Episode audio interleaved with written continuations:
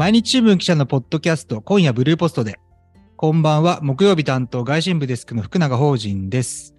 木曜は最近、宝塚歌劇の特番が入ったりして、自分の放送はちょっと久しぶりです。で、今回のテーマですが、この間国際的に大変注目を集めた中国と台湾の外交合戦を深掘りします。先週まで両者の間で中米諸国を取り合うような動きが顕著に現れて、アメリカも巻き込んで大きな話題となりました。このあたりの影響や中国、台湾それぞれの思惑などについて、中国総局の岡崎秀人記者、台北支局の林哲平記者に聞いていきたいと思います。では、お二人をお呼びします。岡崎さん、林さん、よろしくお願いします。よろしくお願いします。よろしくお願いします。岡崎さんはね、これまで僕の回も何回か出ていただいたりして、ええ、で、はい、あの、またまたお呼びして申し訳ないです。お願いします。お忙しいところ。お願いします。で、えっ、ー、と、林記者は3月末に台湾に赴任したばかりだと思うんですけど、で、実はあの、えー、僕の同期で同じ2002年入社です。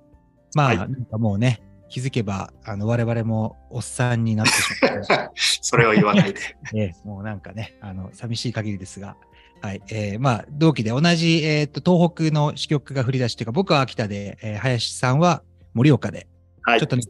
同じ東北、こう、チームとして若干連帯してた時期もありましたが、はい。そんな感じで、またちょっとね、外信部で一緒に、えー、仕事してます。で、まだあの、引っ越したばかりで落ち着かないと思いますけど、美味しい台湾料理はぼちぼち堪能してますか？そうですね。今言われた通り、バタバタはしてるんですが、ご飯がすごく美味しいのは、もう何よりで、あの、夜な夜なというか、支局の周りの、あの、特に安いですね、あの、うん、料理屋さんを見つけては食べてるというような毎日を過ごします。やっぱ安いって感じですか？うんまあ、高いところは高い。でも安いところを探せばうまいところはある。まあ、そういう、その辺は台北生活の醍醐味の一つかなと思いますね。なるほどね。なんかその辺の食のリポートも今後ね、記事とかで出てくる可能性もありますね、じゃあね。やりましょう。はい、じゃあ早速本題に入りますけど、まあ、まずね、最初にお聞きしたいのは、なんでこのタイミングで中米諸国をめぐる駆け引きが改めて活発になったのかということです。中国は3月26日に、え中米諸国の一つ、ホンジュラスと国交を結んで、ホンジュラスはそれに先立って台湾と断交しました。で、今度は台湾の蔡英文総統が3月末から外交関係を持つガテマラとベリーズを訪問して、その行き帰りにはアメリカに立ち寄りました。アメリカを経由したことについては後ほど取り上げますが、まずはなぜ今中米なのかといったあたりを整理してもらえますか？はい。えっ、ー、と、台湾としてはですね、えー、相当の外遊えー、外国訪問というのは、えー、コロナでしばらく途絶えていましたが、えー、これが19年、2019年の7月、えー、これも中米4カ国を訪問した、えー、訪問があったんですが、それ以来となります。えー、で、えーまあ、久しぶりの訪問ということで、グアテマラとベリーズ2カ国を訪れた。これが、えーまあ、台湾外交部が発表しているメインの当初の、えー、目的でした。で、なぜ中米なのかというところなんですが、えー、一つにはやはりですね、えー、今台湾が外交関係を持っている国、えー、これの、えー、地域的な、えー、偏りというか、えー、地域的な問題があります。えー、今ですね、台湾が外交関係を持っている、まあ国交というかです、まあ、外交関係ですね、えー、持っている国というのは、えー、全部で13カ国あります。で、うん、えー、オセアニア、えーまあ、太太平洋ですね、えー、が4カ国、えー、欧州が1カ国、え、アフリカが1カ国、残りの、え、7カ国が中南米、中米と南米にあるということで、え、台湾にとっては、え、残された、え、外交関係を持つ友好国、えー、の舞台として非常に中米というものが重要な、え、重要な、え、ポジションになっているということがあると思います。なるほど。まあ、えー、中国がまずホンジュラスと国交を結んだタイミングと、その蔡英文さんの中米外遊がかなりこう時期が近接しましたけど、このあたりっていうのは何かこう、偶然ではないものがあるんですかね？えっ、と、そうですね。あの、台湾メディア、あるいはその、欧米メディア含めて、我々含めて、えー、書いてきたのは、やはり、えー、中国があえてぶつけてきたのじゃない、ぶつけてきたんじゃないか、というような見方があります。で、えー、ホンジュラス、あ、失礼しました。えー、ガテマラベリーズの訪問っていう、えーまあ、蔡英文総統にとっては久々のヒノキ部隊というか外交部隊を、の効果をですね、少しでも、えー小さくしようというような狙いがあったのではないかというふうな見方をされています。もともとまあ、蔡英文さんのその中米外遊がまあ決まっていて、まあ発表もされていて、そこにまあ中国が直前にこうちょっと、まあ水をかけるような感じで、そのホンジュラスとの国交樹立をこうぶち込んできたみたいな。そうですね。そう、そうじゃないかということですね。で、蔡英文さんはアメリカには立ち寄ったということになってますけども、中米訪問の帰りにはロサンゼルス郊外でマッカーシー下院議長をはじめアメリカの連邦議員らと会談して、現場にはものすごい数のメディアが来て、その模様が世界で報じられました。実は中米訪問アメリカに行くための口実で、アメリカを訪れてアメリカの台湾市場をアピールすることが目的だったようにも見えるんですけど、その辺どうですかね？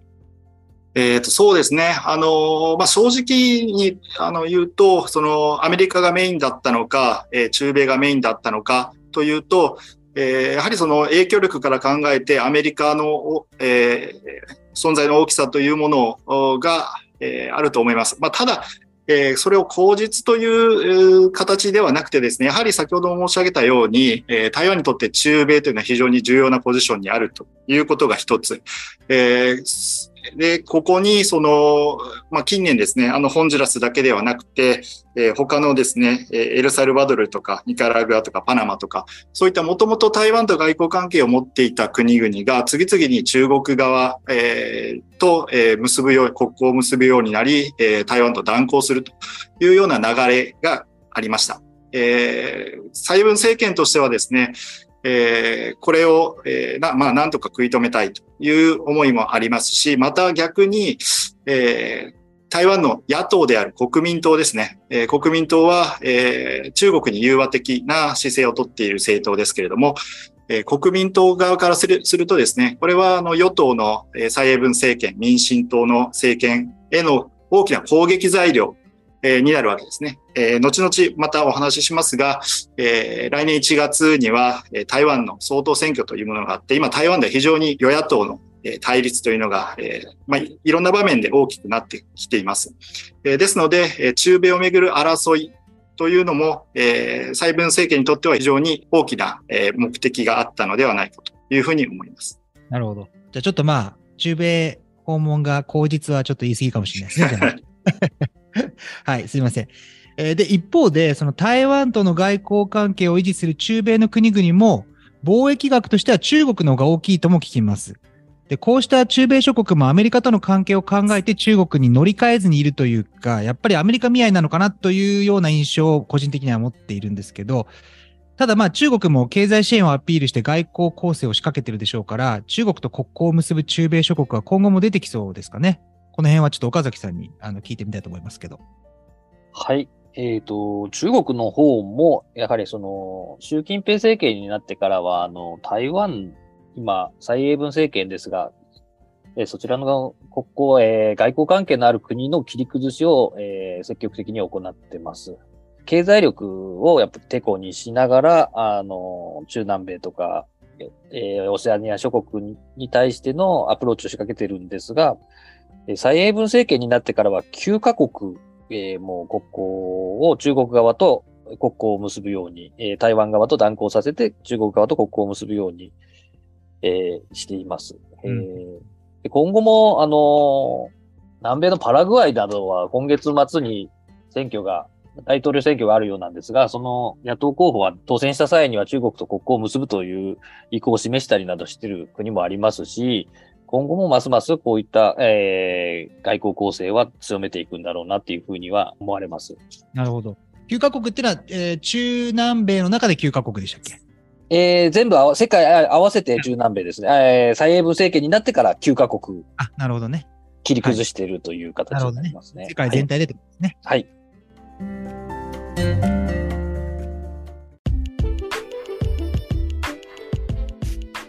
とで、まあ、その、えー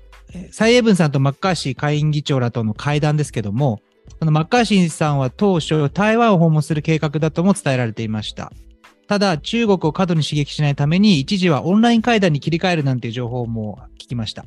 結局場所はアメリカになって、しかも首都ワシントンとは逆サイドのカリフォルニア州で会談したということで、こうなんていうか微妙な落としどころを探った結果のようにも思いますけど、どんな事情だったんですかね？はい。えーっと、これはまだ、あのーまあ、残念ながらあまり、えーっと、取材が、えー進んでない部分もあってですね、えっと、メディアにも、まあ、裏舞台というか裏事情っていうのはそんなにはあのはっきりとは出てきてないんですけれども、やはり一つには、えー台湾側、アメリカ側ともにですね、えー昨年8月にアメリカのペロシ上下院議長、えー当時の下院議長が、えー台湾を訪問した際の中国の、えーあまりのそのリアクションの、えー大きさ、えーこれが、あの今回の、えーマッカーシー会談、えーこれが、まあカリフォルニアで、えーアメリカのカリフォルニアでという場所の、えー選定につながったのじゃないかというふうに言われています。で、まあ、当初は、えー今の福永デスクもおっしゃったように、えー台湾を訪問という計画もあるというふうなことを、えー言われてましたし、マカーシーさん自身もですね、えー包帯したいというふうな意向を示しているわけですけれども、やはり台湾側、あるいはその、えーおそらく、えーとバイデン政権側もですね、まあ、今、あの台湾に行かれるのは非常に困るというところが、えー骨ではないかなというふうに思います。えーですので、えーまあ、あまり中国を刺激しないようにということで、えー首都から遠い、えーカリフォルニアで、まあ、カリカリフォルニアというのはあの、マッカーシーさんの選挙区があるところでもありますし、あと、その、今回の会談場所にもなりましたけれども、えっ、と、レーガン元大統領の記念図書館というのがあって、えーまあ、レーガン大統領は台湾との関係を、えー深めた、えーことのある、えー大統領で、台湾側にとっても非常に、えー意味のある人物です。ですので、まあ、そのあたりでですね、あの、台湾側にとっても、えーアメリカ側にとっても、えー一番、えーまあ、都合のいいというか、えー納得できるところだったというふうに、えー考えられます。でこれはあの私の取材ではなくて恐縮なんですが、えーロイター通信などは、えー会談の、えー計画段階からですね、え台湾側からアメリカ側に、えーできるだけローキー、あの控えめに行ってほしいというふうな意向が伝えられたというふうな報道もされています。で、台湾側もやっぱりですね、あの、今回、えー蔡文総統が、え中米、え訪問する際にも、えメディアでも散々、あの、マッカーシーさんと会うんじゃないかというふうな話は出てたわけですけれども、えー本当にギリギリ、え確か、え会談が3日で、えーマッカーシーさんが、えー、蔡英文さんと会うよというふうなのを発表したのが3日だったと思うんですが、それまでですね、台湾側からは、えー一切、あの、そのマッカーシーさんとの会談については発表がありませんでした。ですので、台湾側としてもできるだけ目立たないように、えー中えー世界の注目を集めないようにというようなところを非常に気にして、えー気にしていたんじゃないかなというふうな印象です。そうなんですね。だから本当に5日、まあ、あの、会談したのが、えー現地アメリカ時間の5日なんですけど、そのはい本当に5日に会うかどうかっていうところは結構ね、その直前まで、あの、はっきりしなくて、そうですね。仕事的に言うと僕はあの、アメリカ担当なんで、あの、トランプさんの、えー初出廷が そうですね。4日にあって。で、これ、あの、被ったらどうすんだみたいな話とか、そのね、紙面とか、あの、ウェブの展開とかも含めて、まあ、アメリカにいる記者は別に、あの、増やせないですから、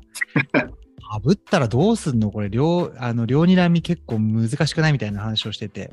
ちょっとヒヤヒヤしてましたけど、まあ、あの、一応、一日ずれたので、えーまあ、あの、なんとか対応できましたけど、まあ本当にね、そのあたりもやきもきしましたけど、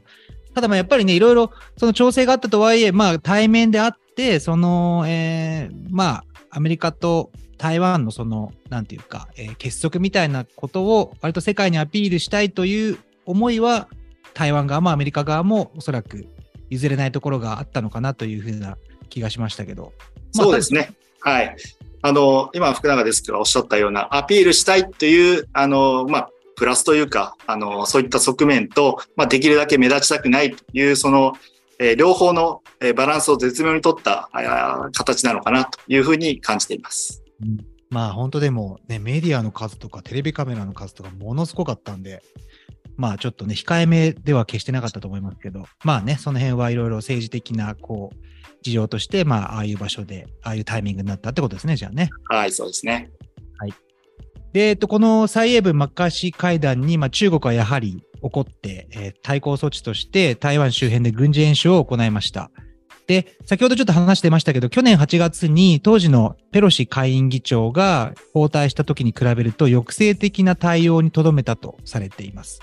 で、そのあたりの意図、あとその、えー、ペロシさんがあの台湾行った時との違いとかをちょっと、えー、岡崎さん解説してもらえますか？はい。えー、今おっしゃったように、昨年8月のペロシ氏の台湾訪問の際は、あの弾道ミサイルなどもあの撃ち込みまして、えー、大々的にあの台湾を包囲する形で軍事演習を行いました。えー、今回、は、それに、それと比較してみても、あのやはりその、ミサイルを撃ち込んでおりませんし、えー、その辺の形で言うと、やはり抑制的だったのではないかというふうには言われています。えー、その背景にあるのが、やはり台湾の総統選は来年1月に台湾の総統選を控えている中で、中国側としてもあまりに強硬にやりすぎると、台湾世論を逆に刺激してしまうのではないかという、まあ、あの、今、民進党と対立してますが、その民進党をに死を与えるような、死を送るようなことになるのではないかというふうに考えたのではないかと思われます。また、蔡英文さんが、あの、アメリカ、中米訪問している際に、あの、マクロン、フランスの大統領とか、EU のフォンデアライエン委員長などが中国をちょうど訪中してました。でそのタイミングでまた強硬なことをすると、えー、欧州との関係も悪化させて、また欧州の中国に対する警戒感をさらに強めるような結果につながる可能性もありました。えー、それらのことも含めて中国側としてはやはりちょっと強硬な報復は避けたいっていう思惑もあったのではないでしょうかという形に私は、えー、感じてます。なるほどね。まあ、去年8月のペロシさん包帯の後は弾道ミサイルがね、あの日本の EEZ、排他的経済水域に落ちたりして、ね、本当、日本も大騒ぎになりましたけど、はいまあ、今回はそれに比べると、まあね、ゴリゴリやってるけど、まあ、比べるとちょっと抑制的っていうことなんでしょうね。で、えっと、ちょっとその、あの、まあ、民進党に塩を送るっていうところのちょっとロジックをもうちょっと説明してもらえたらなという気もするんですけど、このあたりは林さんに聞いた方がいいのかな？えー、まあ、こう、はい、あんまり、はい、要するに、えー、っと、軍事演習をこう激しくやって、まあ、中国に対するこう脅威論みたいなのが高まると、それが総統選に影響するという、そういうことなんですよね。はい、まさにそういうことですね。あの、中国が、まあ、やりすぎてしまうと、えー、台湾世論を、まあ、えー、対中、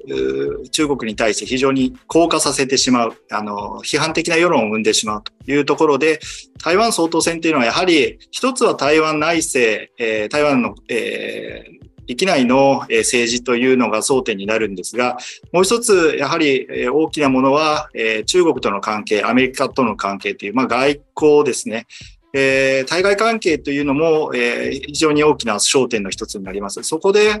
まあ、中国自身が、えー、強硬手段に出ることによって、えー、台湾民衆のですね、えー、気持ち、対中世論というものを、えー、強硬なものにしてしまうということは、やはり中国にとっても得策じゃないというふうなことは言えると思います。だからまあ、えー、っと、対中強硬派の民進党で、ちょっとまあ中国に対して融和的な、えー、国民党そうですね。このまあ、えー、二大政党が争ってるわけですけど、まああんまりこう、中国に対する反感が高まると、まあやっぱりその融和路線を掲げている国民党は支持しづらくなるというふうに中国側は読んでるってことですね、じゃあね。そうですね。あの、まあ、過去の歴史を振り返っても、えっ、ー、と、えー、1990年代に、あの、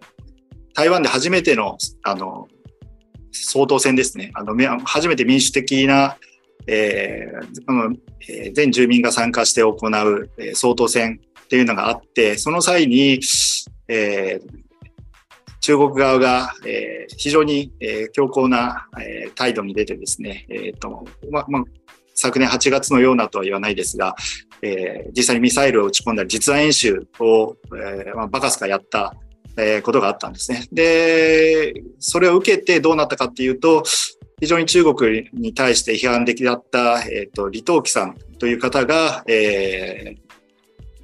選あの選挙前の予想とも比べても、えー、非常に大きな勝利を収めたということで、非常にそれは中国にとって痛い教訓になったのではないかなというふうに思います。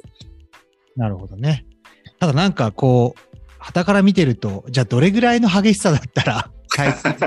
投稿論は高まらなくて、どれぐらいだったらじゃあ高まるのかってラインがよくわかんないですけどね、正直ね。そうですね。これは本当に、あの、台湾の人々がどういうメディアからどういう情報を得ているのかとか、その時のその国際環境とか、まあいろんな要素に左右されるので、ちょっと一概には言えないところはありますね。なんとなく、まあね、前回との比較で言うと弾道ミサイル撃つかどうかあたりがラインなのかななんて思っちゃいますけど、まあちょっとね、それも打ち方とか、あの数とかにもよったりするんでしょうし、ちょっとね、その辺がいまいちよくわかりませんけど、まあただ、あの、それなりの計算を持って中国側も、まあ今回ちょっと抑制的にとどめたっていうことなんですね、きっとね。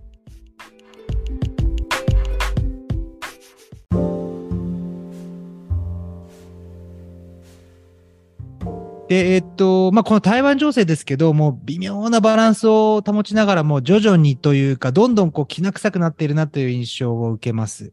で、個人的に恐れてるのは、もう何か不測の事態が起きたときに、中国、台湾、さらにアメリカが振り上げた拳を下ろせなくなって、偶発的にこう何か軍事衝突が始まって、それがまあこう戦争に発展してしまうみたいな、そういう展開をがすごく怖いなと思ってます。で、中国の台湾侵攻に関する台湾、中国それぞれの世論というか、社会の雰囲気はどんな感じなんですかね。もう僕はちょっと実はここが一番気になってて、えー、っと、じゃまず台湾から林さん、どうですか？はい。まあ、正直ですね、まだあの、台湾来て、えー、3週間ほどしか経ってないので、あまりその断定的なことも言えないし、そんなにたくさんの人の話を聞いたこと、えー、わけではないので、えー、あくまで印象論ということになってしまうんですけれども、えー、一つにはやはりその、あの、台湾、えー、中国が攻めてくるんじゃないかというような危機感というのは以前に比べると強くなっているのかなというふうなことを感じます。えー、私はその、えっと、2016年、えー、ですとか2017年、18年あたりに、え台湾に何度か取材に来たこともあったんですが、えー、まあ、そのあたりのその世論、えー、人々のその、え、話しぶりであるとか、まあ、メディアの報道であるとか、そういうものを見ると、えー、台湾に中国軍が軍事侵攻してくるかもしれないというような、えーまあ、恐怖感というか不安というかですね、そういったものは、えー、台湾の人たちの中に、え、強くなっているような印象を受けます。ただ、一方でですね、あの、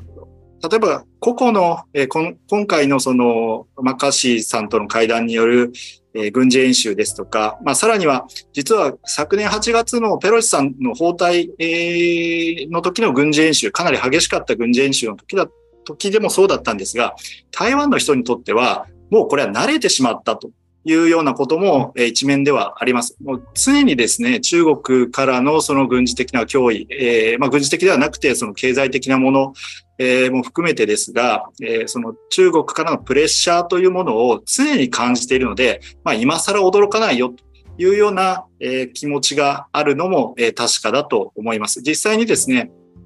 えっ、ー、と、今回の演習で、あ確かにメディアはですね、あの、テレビメディア、あごめんなさい、えっ、ー、と、台湾の、えっ、ー、と、テレビ、新聞、特にテレビはですね、台湾テレビは割と、あの、派手派手、派手にあの映像を使ってですね、あの、煽る見出しを使ってあの、添えて報道することが多いので、見てるだけ、それを見てると、すごく大変なことが起こっているように見えるんですが、実際に街で出て人、あの、あの、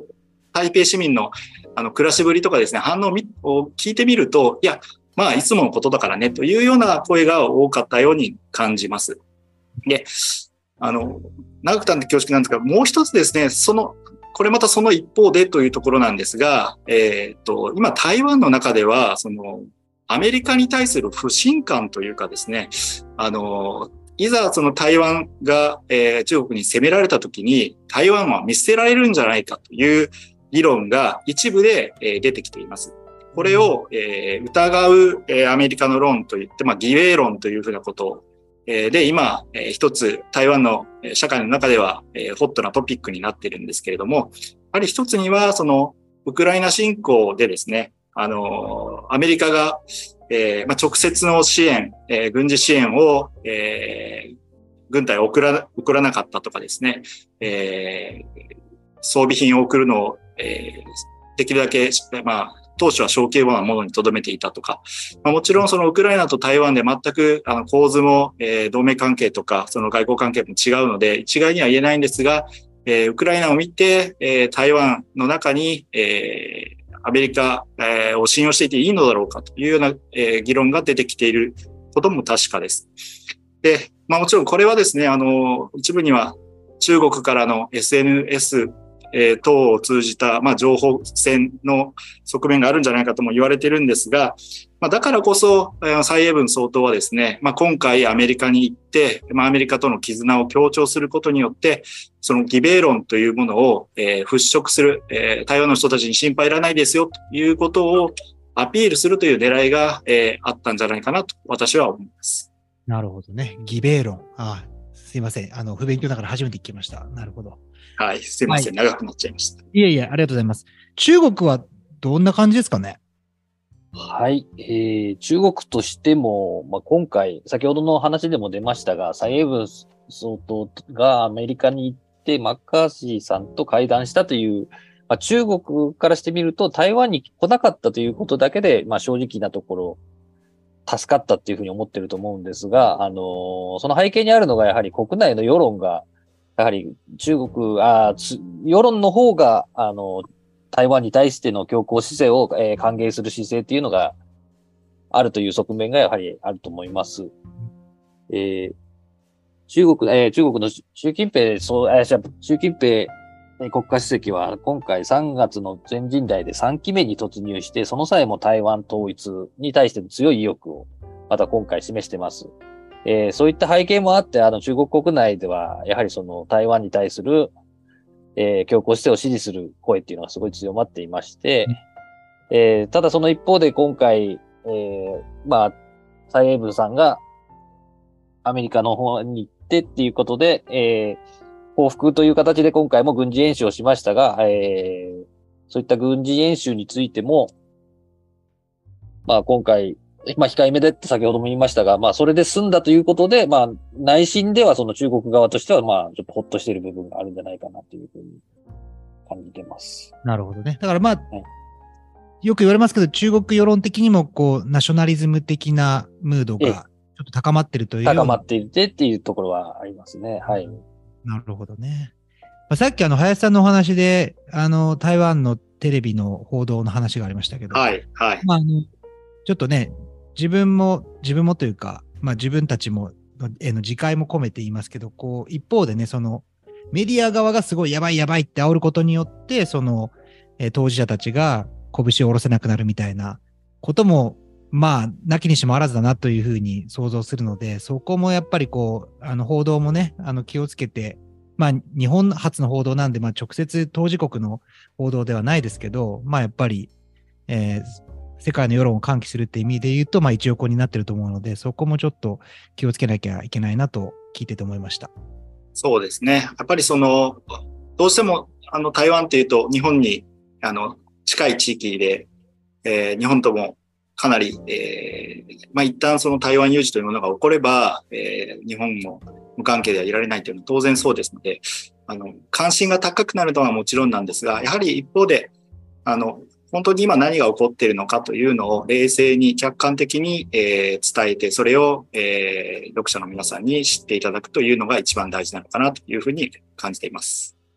そうですね。あとまあね、さっきのあの岡崎さんの話もありましたけど、そのまあ中国のね、その情報戦みたいなところも、まあ、今後すごく大きなファクターになっていくんだろうなというふうな感想を持ちました。はい、じゃあ、えー、お二人ともありがとうございました。あの、いつ何が起こるかわかんない予断を許さない状況ですけども、まあ、台湾問題っていうのはもう、ウクライナ情勢と並んで今後も国際ニュースの最も大きなトピックであり続けると思います。まあ、こう、願わくば、結局ね、軍事侵攻は起きずに、気有に終わったみたいなことになってほしいんですけど、まあ、甘いんですかね、それはね。まあちょっと、えー、それをこう、あの、願いつつ、まあ、あの、関心を持ち続けていきたいなと思います。えー、林さんも岡崎さんも緊張感絶えないと思いますけど、まあ気をつけて取材続けてください。また何か興味深い展開があれば、まあこの件に限らずね、あの、さっきのちょっと、えー台湾のあの食の話でもいいので、はい ちょっと、いろいろこう、あの、情報を蓄積した頃にでもまた、はい、あの、ちょっと、食レポ、あの、音版の食レポかなんかをやってもらうことも考えない。食レポ難しいですね。あ 映像、映像があっても難しいのに、しょ音だけでっていうのはさらに難しそうですね。あの、台湾のなんかね、屋台かわかんないけど、その辺からこうああ、現場でルポをするっていうのはなかったですね。求められるのかわかりませんけど、また考えていきたいと思いますんで、またあの出演をお願いできればと思います。はい、よろしくお願いします。はい、えっ、と、お忙しい中、ありがとうございました。ありがとうございます。ありがとうございました。ありがとうございましよろしくお願いた。します。